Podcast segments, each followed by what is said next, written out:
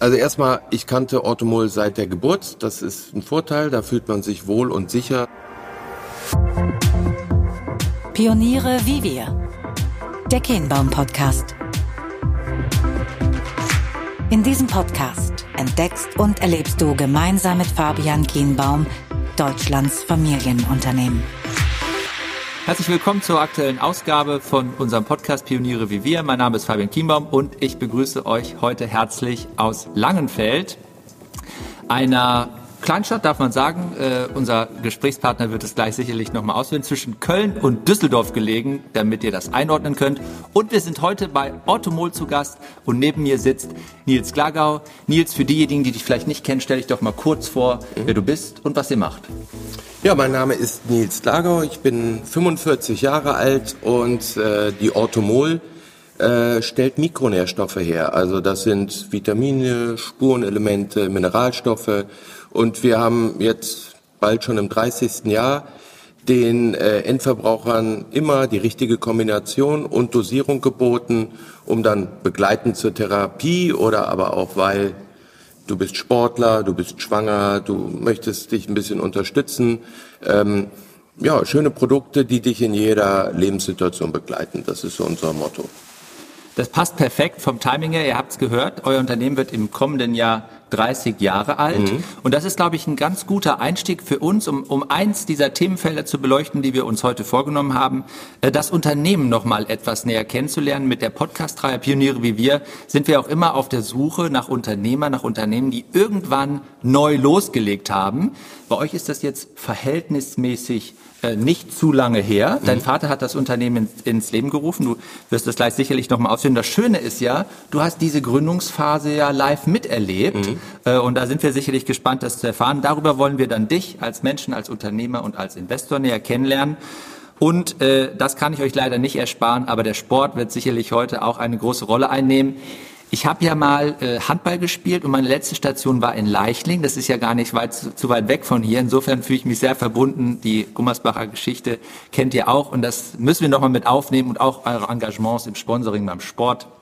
Äh, wir freuen uns darauf. Das sind so unsere drei Themenblöcke und dann lasst uns doch nochmal einsteigen mit der Gründungsphase. Mhm also, äh, wenn ich das jetzt richtig rechne, warst du damals so 16, 15 mhm. Jahre, als dein Vater sich dann offensichtlich mit einem Partner oder Freund oder Bekannten in den Kopf gesetzt hatte, wir müssen jetzt mal was anderes, was Neues machen. Wie, wie ging das vonstatten? Also äh, mein Papa hatte ja schon ein paar äh, schöne Stationen in der Pharmawelt äh, durchlebt und ähm, er war gut, er war als Geschäftsführer dann manchmal auch zu gut. Das äh, hat dann so manche Unternehmen nicht gefallen. Und äh, seine Lösung war dann einfach zu sagen, dann mach dich selbstständig, ne? dann mach dein eigenes Ding. Und da mit dem Herrn Dr. Dietl ähm, immer äh, auch über verschiedene Stationen ähm, eng im Kontakt war und er war der Chemiker, ähm, hatten die beiden eigentlich die orthomolekulare Medizin, es war so ein bisschen aus den USA, jetzt kein großer Trend, ähm, dann für Deutschland im Gepäck gehabt. Und ähm, ich will gar nicht so, so, so viel dazu erzählen, aber der Begründer der orthomolekularen Medizin war Linus Pauling, zweifacher Nobelpreisträger. Und der hat gesagt, du, wir haben ganz viele Mikronährstoffe in uns. Und wenn du die richtigen immer parat hast, hast du ein gesundes Leben. Und wenn dir ein paar fehlen, dann füll sie doch auf. Und das haben die beiden gemacht, dass sie eben indikationsspezifisch Mikronährstoffe entwickelt haben aber dadurch, dass die beiden sich da auch auskannten, immer nur den seriösen Weg über Arzt und Apotheker. Und das war natürlich damals, vor 30 Jahren, kannst du dir vorstellen, Schulmediziner waren noch nicht so offen für Ernährungsmedizin. Äh, an den Unis war das sicherlich auch noch nicht so ein Part. Da hat sich viel getan, aber es war schwierig in den Anfängen, das Thema orthomolekulare Medizin, Schrägstrich Ernährungsmedizin zum Arzt und in die Apotheke zu bringen. Aber ähm, irgendwann hat sich dann doch auch der Erfolg gezeigt. Also heißt, die Produkte wurden angenommen, sie wirken und auch immer mehr Studien und Wissenschaft hat dann den Arzt oder die Apotheker überzeugt. Also das müssen wir uns jetzt mal so vorstellen. Du bist dann hier also ja zur Schule gegangen, ihr habt hier gelebt in Langenfeld Richtig. und dann irgendwann hat dein Vater dann euch eröffnet als Familie, so, äh, ich möchte jetzt Unternehmer werden und dann ging's los und tatsächlich doch bei euch in der Garage. Also wie, wie, wie war das so? Ihr wart alle eingebunden und habt mit angepackt? Genau, also es war so ein kleines äh, Häuschen. Das war nicht äh, unser Wohnhaus, sondern es war ein kleines Häuschen mit Garage und ein Keller. Äh, kann ich mich noch sehr gut dran erinnern, weil die Garage war Lager. Da kamen dann die ganzen Kartons und alles, was da so angeliefert wurde. Äh, andere Sachen mussten wir in den Keller schleppen. Ähm, ich hatte mit dem Kumpel noch so ein bisschen Garage, Keller, Garten, alles so fit gemacht. Ähm, die Garage war wirklich für meine Größe ähm, zu klein. Also sehr oft habe ich mir an diesem blöden Tor den Kopf gestoßen. Und dann, ähm, ich weiß nicht, ob einer mal so New Jack City den Film gesehen hat. Wir saßen im Wintergarten mit Haube, mit Handschuhen, mit Mundschutz und haben Pillen verpackt. Also man hatte so verschiedene Gefäße auf dem Tisch und dann war da meine Mama, meine Schwester, ich. Manchmal hatte natürlich noch irgendwie Freunde mit dabei und hat äh, Pillen gepackt, ja. Und das waren so die ersten Produkte, das Orthomol Immun, wie auch ein Orthomol Vital, damals nur in Tablettenkapselform. Ja, und wir haben gepackt und dann irgendwann die Pakete, das war eigentlich sehr schön, weil dieses kleine Haus war nicht weit von der Post, Aha. dann entweder händisch oder später dann mit einem kleinen Auto rübergefahren. Das war so 91 der Start und äh, ja, es gab zwei Außendienstler, die den Ärzten diese neue Welt eröffnet haben. Also ähm, man hat diesen Startup ähm, Zeitpunkt gerade so aus der Garage heraus mhm. live miterlebt, obwohl natürlich meine Schwester und ich Schule und mhm. ne, auf anderen Wegen waren. Und das äh, finde ich natürlich sehr wertvoll, weil ähm, das haben viele spätere Generationen ja so gar nicht miterlebt. Also man kennt die Geburt Absolut. Also du beschreibst es ja auch wirklich teilweise leidend, als du dir den Kopf gestoßen hast. Erinnerst du dich, heutzutage spricht man viel über Purpose. Mhm. Erinnerst du dich so daran, äh, äh dein Vater, du hast es ein bisschen beschrieben, also er hat offensichtlich ja auch große Chancen erkannt. Er mhm. wollte auch ausbrechen, nicht nur in Anführungsstrichen Manager sein, sondern selbst unternehmerisch tätig werden. Kannst du mit dem Begriff Purpose was anfangen oder wie würdest du das beschreiben? Was war so sein, was war so sein Anliegen, so das Feuer in ihm? Was, mhm. was hat er da gesehen? Warum hat er das gemacht? Also ich glaube, er war ja äh, lange in der Pharma und ähm, ihr wisst selber, äh, unser Gesundheitssystem in Deutschland ist ja eigentlich ein Krankheitssystem. Das heißt also, ähm, bei uns geht's los, wenn wir irgendwas haben, dann kommt ein Doc ins Spiel, dann kommen Pharma, äh, Arzneien ins Spiel. Also ähm, ein gutes System. Sicherlich äh, haben da ein paar andere Länder ähm, andere Probleme. Aber es war nie dieser Präventivgedanke mhm. hier bei uns mit dem Spiel. Das sieht in Asien und in anderen Ecken der Welt ganz anders aus.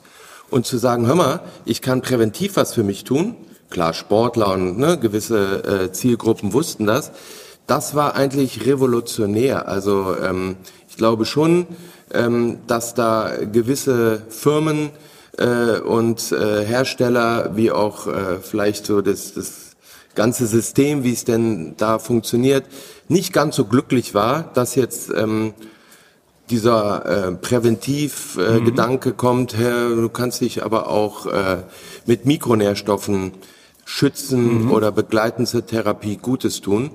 Ähm, also das war rebellisch, ähm, clever gedacht. Dann auch zu sagen, hör mal, da, wo ich mich auskenne, äh, diese Wege gehe ich, nämlich bei Arzt und Apotheke und immer eben diesen Qualitätsanspruch, diese seriöse Studienlage, weil sonst kann ich einen Arzt auch nicht äh, überzeugen. Äh, das war Zweck wie auch dann gleich DNA. Ne? Mhm, so sind wir heute immer noch. Ähm, wir sagen, wir machen nur Produkte, die studienbasiert sind. Wir äh, achten immer auf Qualität. Wir werden immer nur die, die Richtung gehen, Arzt, Apotheke und nicht irgendwo bei Netto oder mhm, ne, mhm. sonstigen äh, Regalen zu finden sein. Da sind wir uns treu geblieben und das, glaube ich, macht auch den Erfolg heute noch mit aus. Habt ihr das mal versucht auch zu, ähm, zu, zu fassen, also wirklich so zu artikulieren, wo ihr so sagt, ihr habt, glaube ich, einen Claim äh, Orthomol bereit fürs Leben. Mhm. Habt ihr auch so an diesen normativen Elementen wie Vision, Mission, gegebenenfalls auch ein Purpose Statement, habt ihr das mal verschriftlicht? Ganz oft, oder? Ja, ja also, das, also ich, bin, da, ja. ich bin zum Beispiel kein Fan von... Ähm, Ich habe die Wertetafel unten am Eingang hängen. Ja. Dennoch haben wir uns natürlich mit unseren Werten beschäftigt. Was treibt den Automoler an? Hohe Identifikation ist ja mal schön, aber man, man kann es ja manchmal gar nicht in Worte fassen. Und es ist natürlich super schön, eine Vision nachher so runtergebrochen zu haben, dass egal welche Abteilung, jeder weiß, warum wir diesen Weg gehen. Ähm, Somit, wir haben oft Zukunftswerkstätten gemacht mhm. mit äh, den ganzen Automodern, ähm, nicht nur um sie abzuholen, sondern um dann auch zusammen in die Zukunft zu gehen und sie zu gestalten. Wir haben natürlich viele Markenumfragen gemacht, also dass man sein Brand ähm, abfragt, wie nimmt es der Arzt wahr, die Apotheke, der Endverbraucher, ähm, weil das, was man raussendet, heißt ja nicht immer, dass es ne, dann so auch angenommen wird. Aber ich glaube, ähm, da waren wir über äh, die ganzen Jahre immer aktiv, um äh, auch selbst reflektiert ähm, da die richtigen Wege einzuschlagen. Ne? Apropos Wege, also du hast dann ja in diesem Alter, also wahrscheinlich so äh, die, die Pubertät war in der vollen Blüte, da hast du das alles mitbekommen, was dein Vater gemacht hatte und dann steuerst du aufs Abitur zu, auf deinen Abschluss und so und dann hast du überlegt, so was mache ich jetzt? Und dann hast du dich ja für einen sehr interessanten Studiengang entschieden, das ist nicht so üblich. Mhm. Ethnologie, also unter, unter besonderer Berücksichtigung der alten Amerikanistik, das war in Bonn was ganz Spezielles, das gab es noch in Hamburg.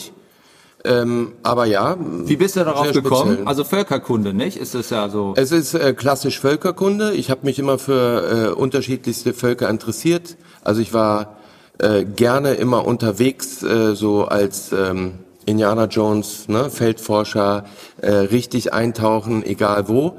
Und es ist ja manchmal so eine Verbundenheit. Der eine sagt, boah, ich habe äh, ganz ja. besondere Verbundenheit zu Afrika. Der andere sagt, nee, bei mir ist es äh, Thailand oder ähm, Skandinavien. Äh, bei mir war es immer einerseits äh, Mexiko.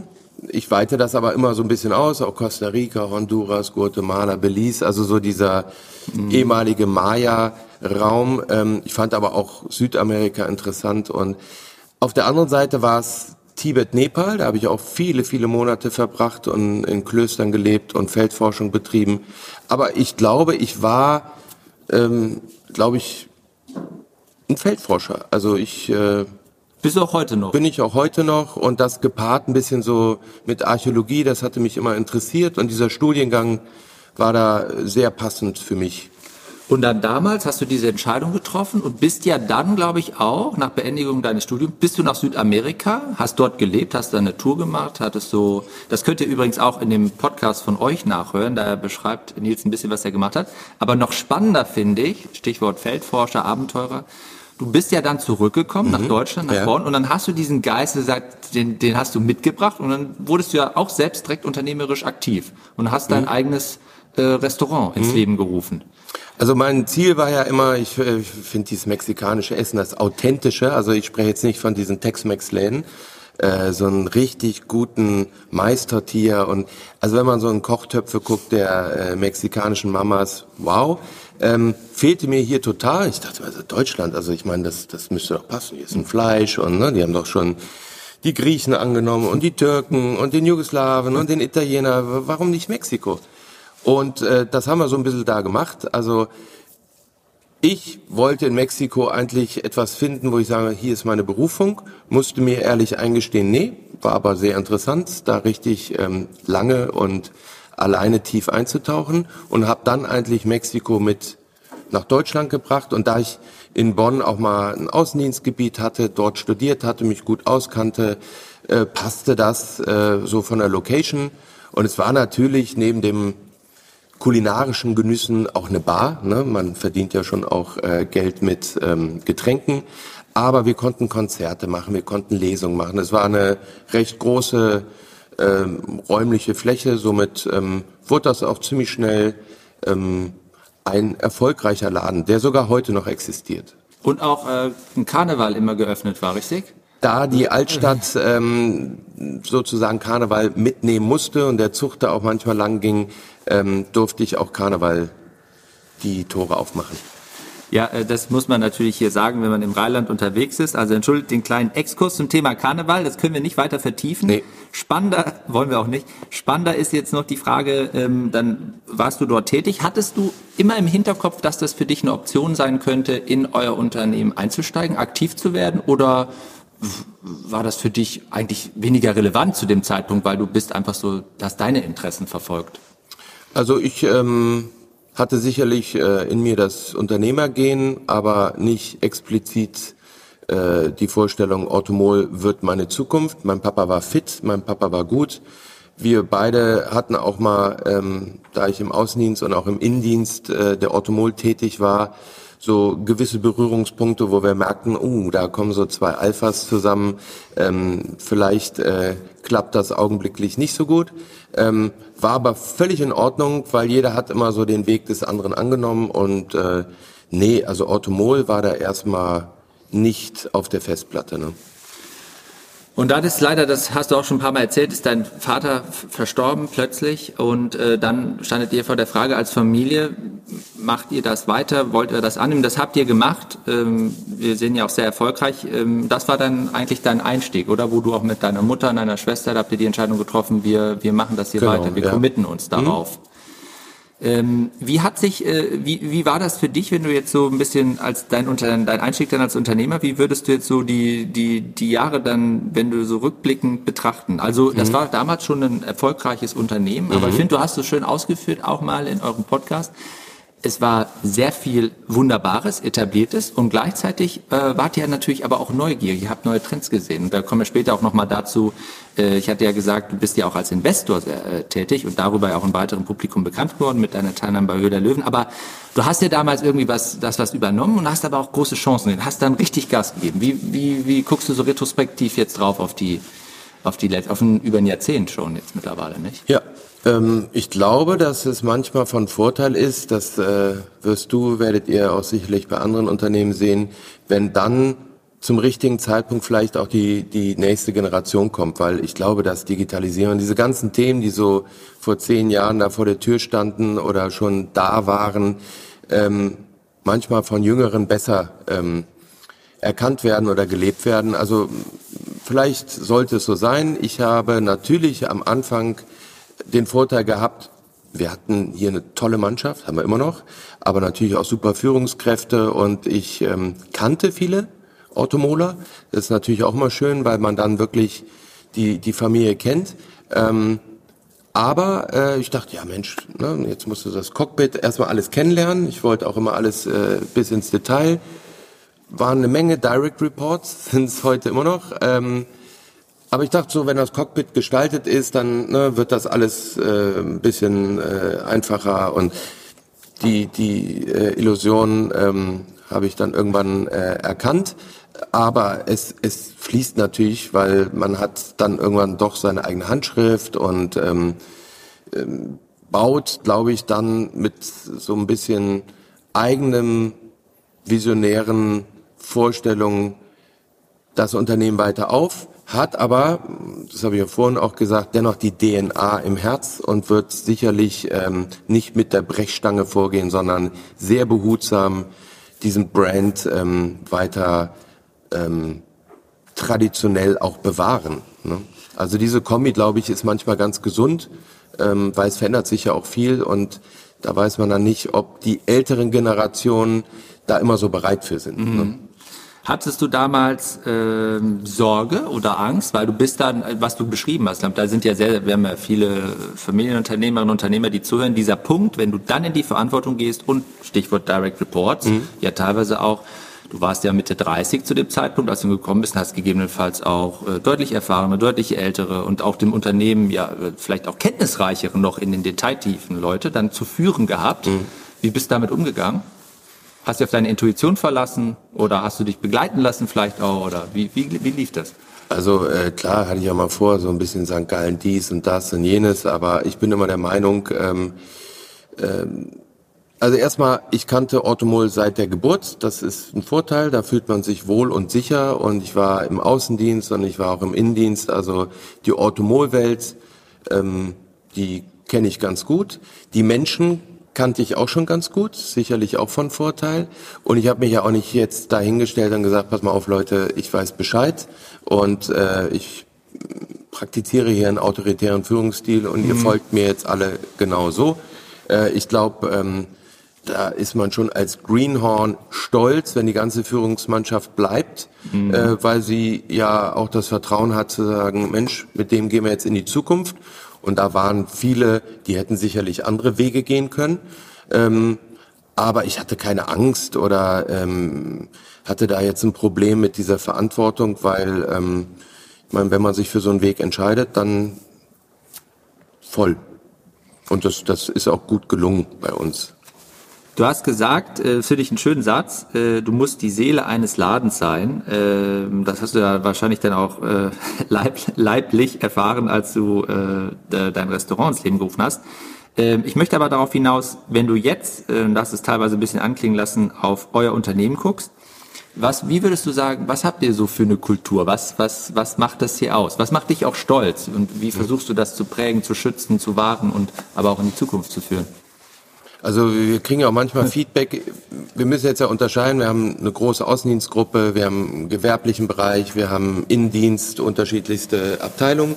Aber ich glaube, das, was ihr spürt, egal in welches Gebäude ihr jetzt ähm, zum Besuch kämt, ähm, da ist eine ehrliche, offene Art, also ein sehr lockerer Umgang. Mhm. Ähm, und so wird auch der Außendienst zum Beispiel wahrgenommen. Dennoch also dieses erfrischend anders, ähm, sind das äh, fachkompetente, professionelle Leute, also wo man echt sagt, boah, die haben echt was drauf.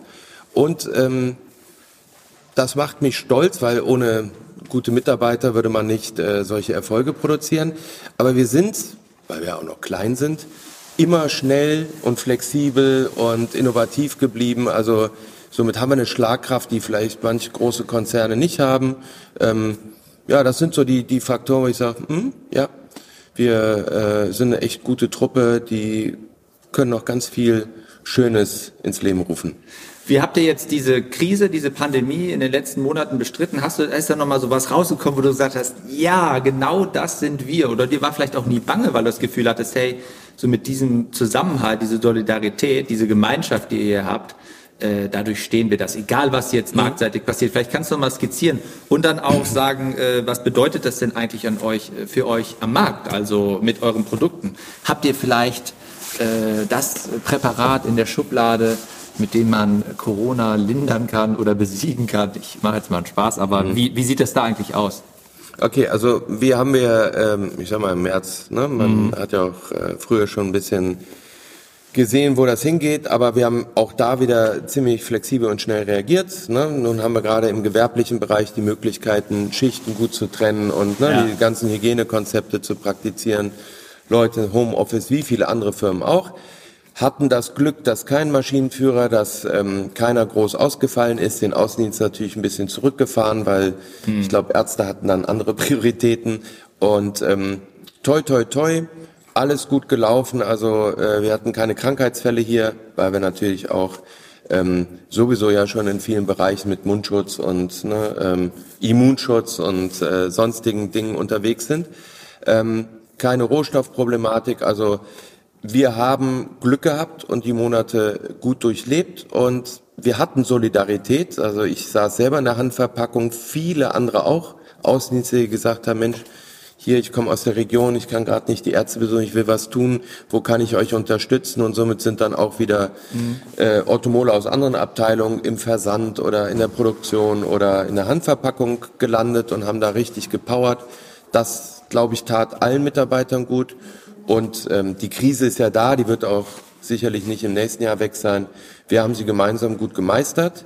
Und der Markt hat natürlich, wie bei vielen anderen Produkten, ähm, im März ja so ein bisschen Panik verursacht. Somit ähm, gab es da ähm, auch in der Apotheke äh, viele, in Anführungsstrichen, Hamsterkäufe. Mhm. Aber dann schon im April ist ja die Apotheke auch in eine neue Situation äh, geraten.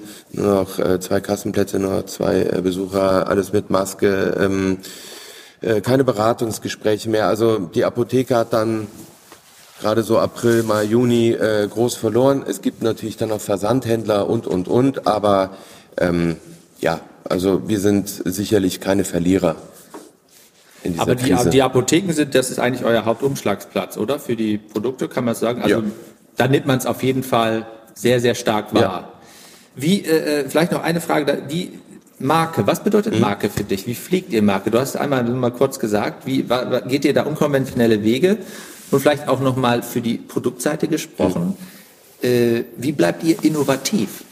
Wie, wie bleibt ihr bei diesem starken Geist, diesem innovativen Geist, den ihr habt, in diesem Zwischenspiel, Innovation und Marke? Mhm.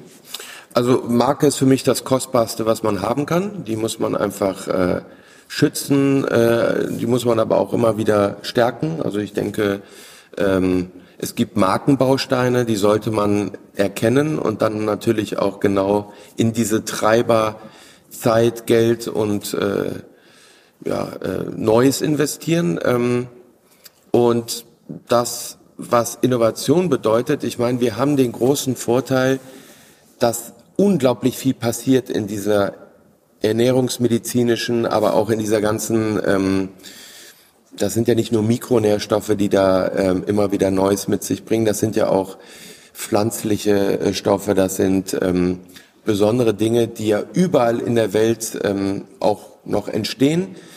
Dann gepaart mit Studien und Wissenschaft ähm, gibt es dann natürlich Möglichkeiten, die ich nicht habe, wenn ich jetzt sage, ich bin nur mit mhm. zwei Inhaltsstoffen unterwegs und äh, ich mache nur äh, eine Creme und das war's. Also wir haben einfach über viele, viele Jahre ähm, immer wieder interessante neue ähm, Inhaltsstoffe erleben dürfen, die dann natürlich wieder passend mit Wissenschaft zu einer neuen Indikation ähm, neue Produkte ins Leben gerufen haben. Und ähm, das macht Spaß. Also das, das bleibt immer in Bewegung und das hört auch nicht auf, weil die Forschung ist da einfach super.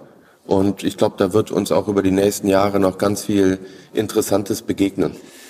Vielleicht noch mal kurz zur Einordnung für die Zuhörerinnen und Zuhörer. Der Markt, in dem ihr euch bewegt, ist offensichtlich riesig. Der wächst, da passiert unglaublich viel Spannendes, hohe Dynamik. Ihr produziert hier in Langenfeld, ja. habt jetzt auch gerade hier eine neue Anlage, seid dabei, die ins Leben zu rufen oder auch gerade dabei ähm, umzuziehen und exportiert in die ganze Welt. Ist das richtig? In die ganze Welt, äh, also überall da, wo Vertriebspartner gefunden werden. Also wir bauen dort keinen eigenen Außendienst auf. Mhm. Wir haben nur Österreich äh, mit einer eigenen Mannschaft.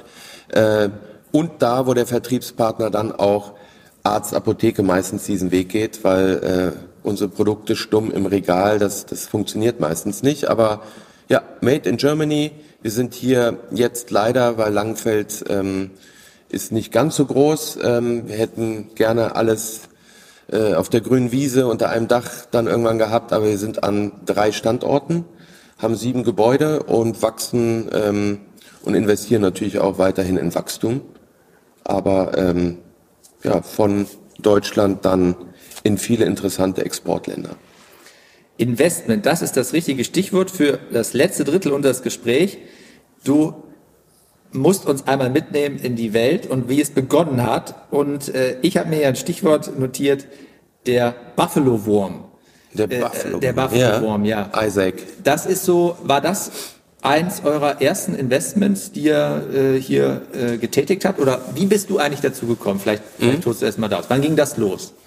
Ja, also wir hatten über die vielen, vielen Jahre Automol immer ja schon interessante Kooperationen. Ne? Dann kommt ein Doc, der sagt immer, ich bin Schlafmediziner und Melatonin und habt immer drüber nachgedacht, ja, dann können wir ein Produkt mit Tryptophan und Melisse und Hopfen und also man hat immer mal wieder mit äh, äh, Meinungsbildnern oder mit ähm, Docs äh, schöne Produkte ähm, zusammen kreiert. Und es kam natürlich auch immer, je länger Automol auf dem Markt war, mal so Anfragen von anderen, die gesagt haben, Mensch, äh, ihr seid doch der perfekte Lohnhersteller oder lass uns doch mal in Kooperation äh, ein ganz anderes Produkt ähm, auf den Markt bringen. Also da war immer schon so viel Musik und darum haben wir irgendwann gesagt, Mensch, wir müssen mal eine eigene Gesellschaft gründen, weil da gibt's auch Dinge, die sind vielleicht doch weiter weg von der Automol, aber ähm, die Startups würden dann auch gern begleiten oder ich nenne es jetzt einfach mal dann die Gründer oder Dienstleistungen. Vor wie vielen Jahren war das so ungefähr? Ich glaube, das war als wir die Trinity, so heißt die Gesellschaft, gegründet haben, ich denke mal so zwei Jahre, bevor dann auch mal die Anfrage kam aus, aus der Höhle. Und ähm, das war auch die Idee zu sagen, boah, da passiert so viel, ne? personalisierte Medizin, äh, diese ganzen Veränderungen, die in diesem Gesundheitssektor, OTC-Markt, neue Inhaltsstoffe, ähm, da lass uns doch auf jeden Fall nochmal eine eigene Gesellschaft gründen, dann können wir über verschiedenste Säulen äh, da auch uns breiter aufstellen. Und da wir in diesem Prozess uns befanden, äh, passte das eben, ich meine, Köln ist ja eine Nachbarschaft, dass dann irgendwann die Anfrage kam, Mensch, hör mal, wie sieht's denn aus, hättest du nicht Lust?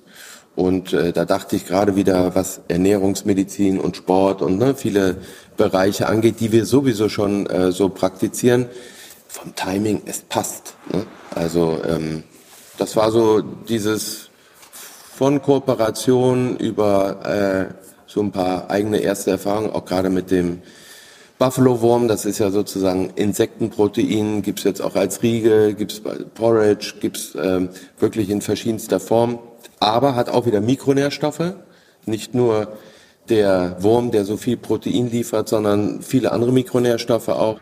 Ähm, geile Story natürlich, ne, weil ich äh, im Grunde, wenn ich das alles mal runterbreche, tolle Zahlen liefern kann.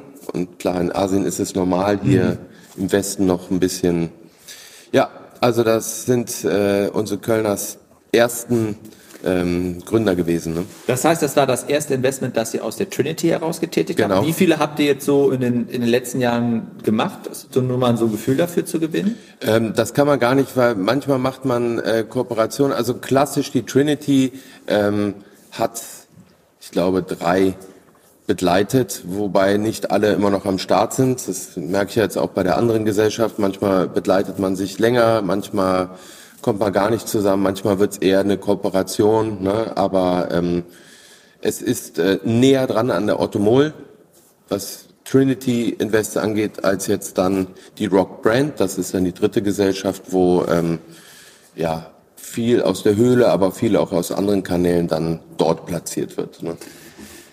Hat das nochmal eine zusätzliche Dynamik entfacht für eure Oh ja. Gruppe? Also so, wie würdest du das beschreiben? Ich will das ein bisschen stressen, Mhm. weil viele Unternehmen stehen ja genau davor. Man hat, es gibt eine lange Tradition, man Ja. hat super Produkte oder Dienstleistungen, was auch immer. Aber jetzt so diese neue Welt, ja, wie bekommt man die irgendwie integriert oder angedockt? Und da habt, scheinbar habt ihr ja ein ganz gute Vehikel auch gefunden, um diese Nähe mit und zueinander aufzubauen. Also wir haben jetzt ein eigenes Startup-Haus, bauen eine eigene Mannschaft auf, haben unglaublich viele Netzwerke und neue Connections so gesammelt. Also wie ich ja erzählt habe, die Automol ist klassisch über Arzt und Apotheke gegangen, wollten bewusst nicht in LEH und Mass Market und nachher um irgendwelche 0,34 Cent ne, bei Schlecker sitzen oder so. Ähm, jetzt geht man in völlig neue Vertriebskanäle, äh, hat völlig neue Produkte.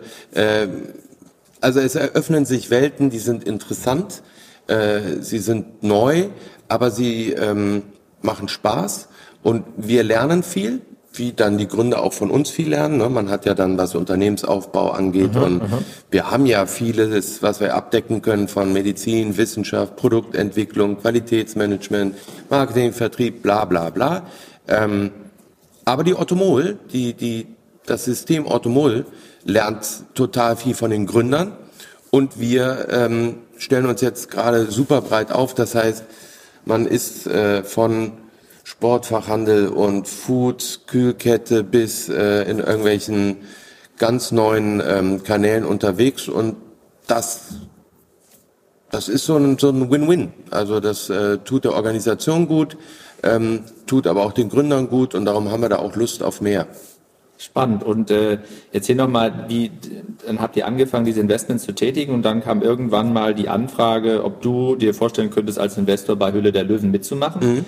Äh, was hast du damals in dem Moment gedacht? Hattest du eine Nö, Vorstellung? ich wollte, also ich äh, freue mich total, äh, Tag äh, ein Tag aus in diese Firma, äh, anonym zu sein und läuft gut. Ne? Die letzten zehn Jahre, wir haben immer Wachstum, total viel in der Schublade. Also ähm, im Grunde interessant vom Timing, Gründer und Startups und da ähm, neue Welten äh, zu erleben, aber eben TV und das ganze drumherum, das fand ich jetzt nicht so sexy. hatte aber auch lange Bedenkzeit und ähm, habe dann äh, im Grunde mich dafür entschieden, weil ich auch dachte, gut, ne, äh, man darf es erleben, man kann dann immer noch die Reißleine ziehen und ist ruckzuck wieder in der Versenkung. Und äh, ich muss gestehen, ähm, es macht nicht nur Spaß, sondern das, was ich eben auch sagte, man lernt total viel. Es ist eine völlig neue Welt. Es tut uns gut, auch als Automol. Und äh, somit, ähm, ja, war das der richtige Weg. So kapazitätenmäßig, wie teilt sich das für dich auf, so diese, diese, diese ganzen Aktivitäten? Das ist Kriegst echt das schwierig, ja. Es ist, es ist schwierig geworden, weil du nie weißt, ähm, wie viele Gründer ähm, werden es, wie anstrengend sind die. Es gibt ja welche, die sagen, hier fertiges Produkt und äh, alles top. Bei manchen fängt man von ganz vorne an. Äh, es gibt welche, die sind super aufgestellt. Äh, das ist einfach nur ein Genuss die zu begleiten. Bei anderen weiß man, da fehlt hier, dort und ne. Also wie viel ähm, Invest dann äh, auf einen wartet, weiß man gar nicht. Aber im Großen und Ganzen ist es schon äh, manchmal gar nicht so einfach, ähm, beide Welten zusammenzubringen. Aber ähm, bisher geht's gut und ich hoffe, unser Startup-Team wächst und äh, bei der Automol wachsen wir auch weiter. Also das kriegen wir gemeinsam schon hin. Wie, wie bist du mental drauf, wenn du jetzt als Investor agierst? Hast du dir, nimmst du dir für eine Staffel oder ein Jahr irgendwie ein gewisses Budget vor, so wie man das, so wie ich verstehe, machen soll, wenn man in ein Casino geht? Mhm. Oder bist du opportunitätsgetrieben, weil du sagst, boah, da, das hatte ich gar nicht auf dem Schirm, aber ja. das ist so gut, ich muss jetzt agieren. Ja. Wie, wie läuft das? Also eher so, weil also ich gehe da jetzt nicht mit einem ähm, gewissen Budget hin, weil du weißt ja nicht, ne, wenn er jetzt ja. dich Gründer umhauen und die Idee ist der Hammer und das Ticket ist hoch und du sagst aber müssen wir machen, äh, dann ist man da sicher äh, flexibel und hat Möglichkeiten. Das, ähm, ich bin jetzt nicht, wie hat Frank Thiel mal gesagt, ähm, ich sitze jetzt nicht und fühle mich als Hartz-IV-Investor. Da sitzen ja auch ein paar Herrschaften, die sicherlich äh, äh, andere Möglichkeiten haben.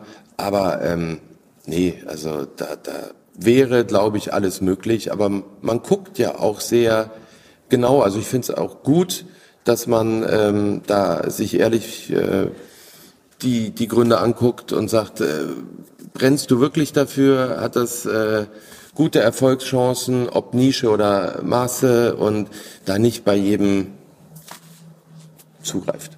Und sag mal, das ist ja, also das ist ja Showbusiness, das ist ja wirklich Unterhaltung, also nochmal eine ganz andere Welt, die man, die du wahrscheinlich auch so nicht kanntest. Da war das, hast du jetzt aber zu Nomen gewusst, oder gibt es irgendwie so Sachen, die, die, ich meine, allein die Vorlaufzeit, wie vielen Monaten Vorlauf dreht ihr eigentlich, bis es dann tatsächlich ausgestrahlt wird, damit man irgendwie mal so ein mhm. Gefühl dafür, wie war das für dich? Oder wie wirkt das? Dann werden Dinge irgendwie überdramatisiert. Komisch, also ganz komisch. Ne? Ähm, erstens, ähm, normalerweise dreht man immer so Januar, Februar, März, April. Ähm, hat viele Drehtage, anstrengende Drehtage. So, dann äh, hast du, wie viele Gründe auch immer, die du dann ab welcher Stufe auch immer begleitest. Also wie gesagt, vielleicht hat der eine nur eine Produktidee, der andere ein fertiges Produkt. Gibt viel zu tun. Dann weißt du ja nicht exakt, wann ist die Ausstrahlung. Die kann im Herbst sein. Jetzt haben sie das ja nochmal so mhm. gesplittet, Herbst, ähm, Frühling. Und dementsprechend ähm, ähm, ist da manchmal wenig Zeit nur im Spiel. Äh, du selber hast dann ja nach vielen, vielen Monaten gar nicht mehr so auf dem Schirm, wie war denn der Pitch nochmal? Also live sicherlich 90 Minuten, aber was schnibbeln die dann jetzt da zusammen? Mhm. Also ist das dann, glaube ich, auch für jeden Löwen sehr interessant, was dann nachher so rauskommt im TV. Ja, wie gesagt, man kann äh, da äh, vieles verstehen, weil ich glaube, der Zuschauer würde jetzt auch ungern fünf Pitches ähm, vom TV erleben, die da alle äh, eine Stunde dauern. Also somit geht da immer mal was verloren. Ich finde es immer noch komisch, sich selber zu sehen, aber äh, ja, so Ab ist es bewegt sich aber alles in Maßen. Ja? Also wahrscheinlich ist es manchmal, wie würdest du das sagen, kommt man manchmal, wird man ungerecht dargestellt oder ist es irgendwie nicht TV, gebührend ne? oder ja, ist das? Also ich glaube, man muss manchmal, aber das wissen ja die meisten Zuschauer, äh, vielleicht äh, schmunzeln, äh, weil man merkt, ne? man braucht ein bisschen Beef, man braucht ein bisschen Dramaturgie, sonst wird das da alles langweilig und ähm, dass da wirklich vor Ort viele Pitches, ich habe auch mal einen erlebt, der hat 120 Minuten gedauert. So, und dann macht da mal äh, neun oder zehn Minuten draus. Das ist eben, da geht viel verloren und dann geht viel aus dem Kontext verloren und dann sitzt man da sicherlich manchmal als Zuschauer und denkt, verstehe ich jetzt nicht. Ne? Aber so ist es.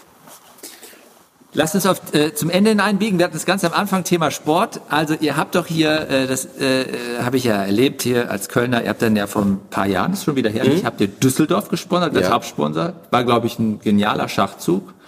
Gutes Budget, äh, publikumswirksam sind da aufgestiegen in der Saison.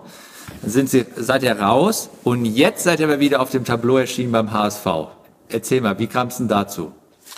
Also wir haben ja immer äh, gewisse Sportler, ähm, die unsere Produkte gerne nehmen.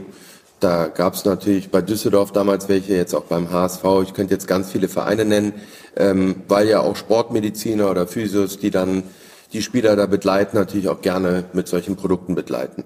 Und ähm, da ja Emirates nach 14 Jahren dann die Partnerschaft gekündigt hatte ähm, und wir da so ein paar Connections äh, dachte ich, diese zwei blauen Welten passen ganz gut zusammen, ja.